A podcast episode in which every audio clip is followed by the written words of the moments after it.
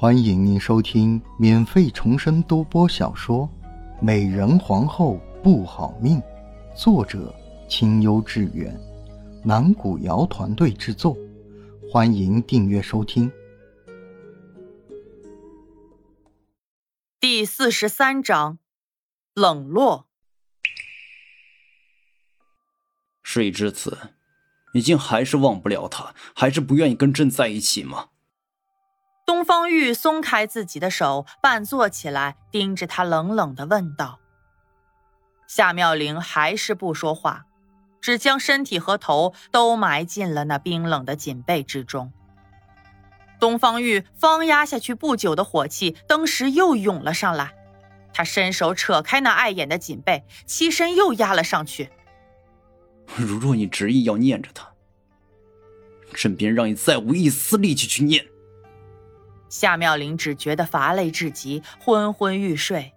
在半梦半醒间，她似乎听到东方玉在自己耳边沉声低语：“朕不会放开你的，永远都不会。”夏妙玲的眼角滑下一滴泪水。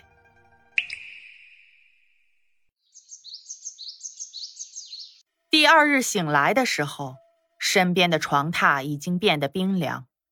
如若不是看到身上的青紫和那随意扔在角落的琉璃钗，他都有些怀疑昨夜不过是一场噩梦罢了。娘娘，您总算醒了。山儿从屋外进来，看到他怔怔地坐在榻上，连忙上前拿起了一件冬衣披在了他的身上。看着夏妙玲身上的青紫，他忍着眼泪抱怨道。皇上也太狠了一些，怎的能这样对您？夏妙玲的眼眶有些发烫，过了许久，她才摆了摆手，小声说道：“去准备些热水吧，本宫想泡一泡澡。”是，奴婢这就去办。珊儿擦了擦眼角的泪水，连忙走了出去。不多时，夏妙玲就在山儿的搀扶下来到了屏风后面，坐入热水桶中，她才觉得身上的酸痛舒缓了一些。娘娘，您可是哪里不舒服？山儿帮您揉一揉吧。看着她紧蹙的眉头，山儿哽咽的问道。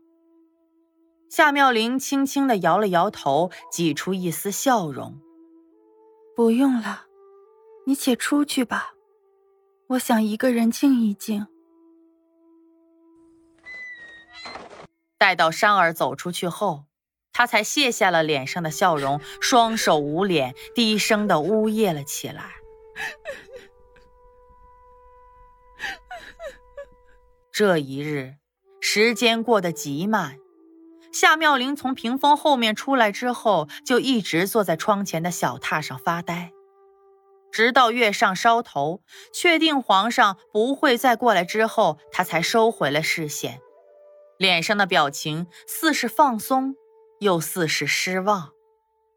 娘娘，您吃点东西吧，早膳和午膳您就什么都没吃，这晚膳再不吃点，身体会受不了的。珊儿上前扶着他的手腕，哽咽的说道：“无妨。”我的身体我知道，你不用过于担心。夏妙玲轻轻的拍了拍他的手，有些虚弱的靠在了他的肩膀上。珊儿，我有些累了，你扶我去内室休息可好？珊儿只觉得一阵心疼，忍着眼泪将他扶进了内室。珊儿。这琉璃钗，你便同那古玉一同收起来吧。路过梳妆台时，夏妙玲拿起那梅花琉璃钗，递到了山儿的手中。说完，她转身径自走到了榻前，合衣躺了下去。如是又过了两三日，这日刚刚入夜，夏妙玲看着桌上的食物发呆。山儿心中不忍，劝说道：“娘娘，您这几日都不曾入食，还是吃一点儿吧。夏妙玲听到了声音，木然的抬头，拿着筷子夹了几条土豆丝放进口中，随后就放下，敷衍道：“都吃过了。”娘娘，山儿难过的说道：“就算皇上没有来，您也要照顾好自己的身子。这几日越发憔悴，这样下去，身子怎么受得了？”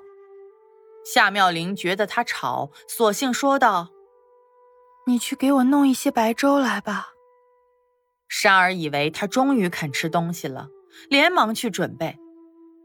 夏妙玲撑着头看着窗外，兀自又发起呆。不知多久，隐隐的似有丝竹管弦之乐传来，他稍稍提起了一些精神，问道：“今夜？”宫中可是有何庆典之事吗？山儿不在室内，一名宫女欠了欠身回道：“禀娘娘，今日是皇上的生辰，此时爱和宫那边正在举办庆贺生辰的宴会。”住嘴！在娘娘面前胡说什么？还不赶紧出去看看，给娘娘炖的参汤好了没有？山儿去而复返，就听到这些，连忙给那宫女使了个眼色，让她走了出去。夏妙玲扯着嘴角苦笑了一下。这几日浑浑噩噩，我竟忘了是她的生辰。娘娘，我没事，你不用瞒着我。哪像那么热闹的声音，不就是让我听的吗？夏妙玲摆了摆手，没让山儿说出来下面的话。突的，夏妙玲想起来什么。起身走到了榻旁的衣橱旁，打开最上面的那一层，从中拿出了一件绣工精美的寝衣，伸手递给了山儿。这物件现在也没用了，你且拿去处理了吧。娘娘，这可是您连着赶工了好几天，亲手给皇上绣的寝衣，怎么能随便处理了？山儿捧着那衣裳，着急的说道。你且拿出去吧，反正他也是不会再来了，留着也是没用。夏妙玲摆了摆手，走回榻前坐了上去。山儿咬了咬下唇，径自走到那橱前，又小心的放了回去。你的倔脾气又上来了。注意到这婢子的举动，夏妙玲轻轻的笑了笑。听了这话。山儿来到他面前，跪了下去。还望娘娘恕罪，奴婢看娘娘实在难过，所以刚才私自做主去了一趟爱和宫，求皇上过来看看您。夏妙玲先书的动作顿了顿，开口问道：“那你可见到了皇上？”山儿无奈的摇了摇头，并未。起来吧。爱和宫的那位，若能让你见到皇上，那才是日头打西边出来了呢。夏妙玲眼下心中的希望，挑了挑眉，说道：“奴婢是未见到皇上，但是奴婢见到王公公了。王公公定会将奴婢的话告诉皇上的。”山儿说着站了起来，上前拿开了他手中的书。娘娘还是梳洗打扮一番吧。说不准皇上一会儿就过来了。夏妙玲怔了怔，没有说话。娘娘，您就听奴婢一次吧。山儿知道他有些心动，顿时眉开眼笑，硬是拉着他的手，将他带到了梳妆台前。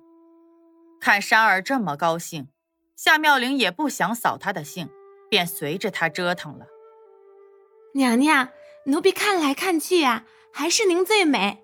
这不过才稍稍打扮了一番，竟像那画中走下来的仙女一般。打扮好之后，山儿忍不住的感叹道：“奴婢相信，待到皇上看到娘娘这番样子，饶是有再大的气也会散了的。到时候定会对娘娘恢复如初的。”看着铜镜中的自己，容貌虽未有变化，眉眼间却多了一些哀愁。夏妙玲叹了一口气：“容貌是这后宫中最靠不住的东西了。再美的容貌，也有看腻或是老去的一天。倘若真让我选择，我宁可长相普通，只要身边有一个真心爱我、怜我、信我的人，便足以了。本王愿做那个人。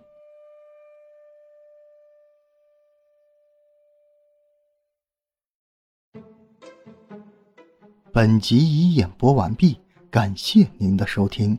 如您喜欢，别忘了点赞评论哦。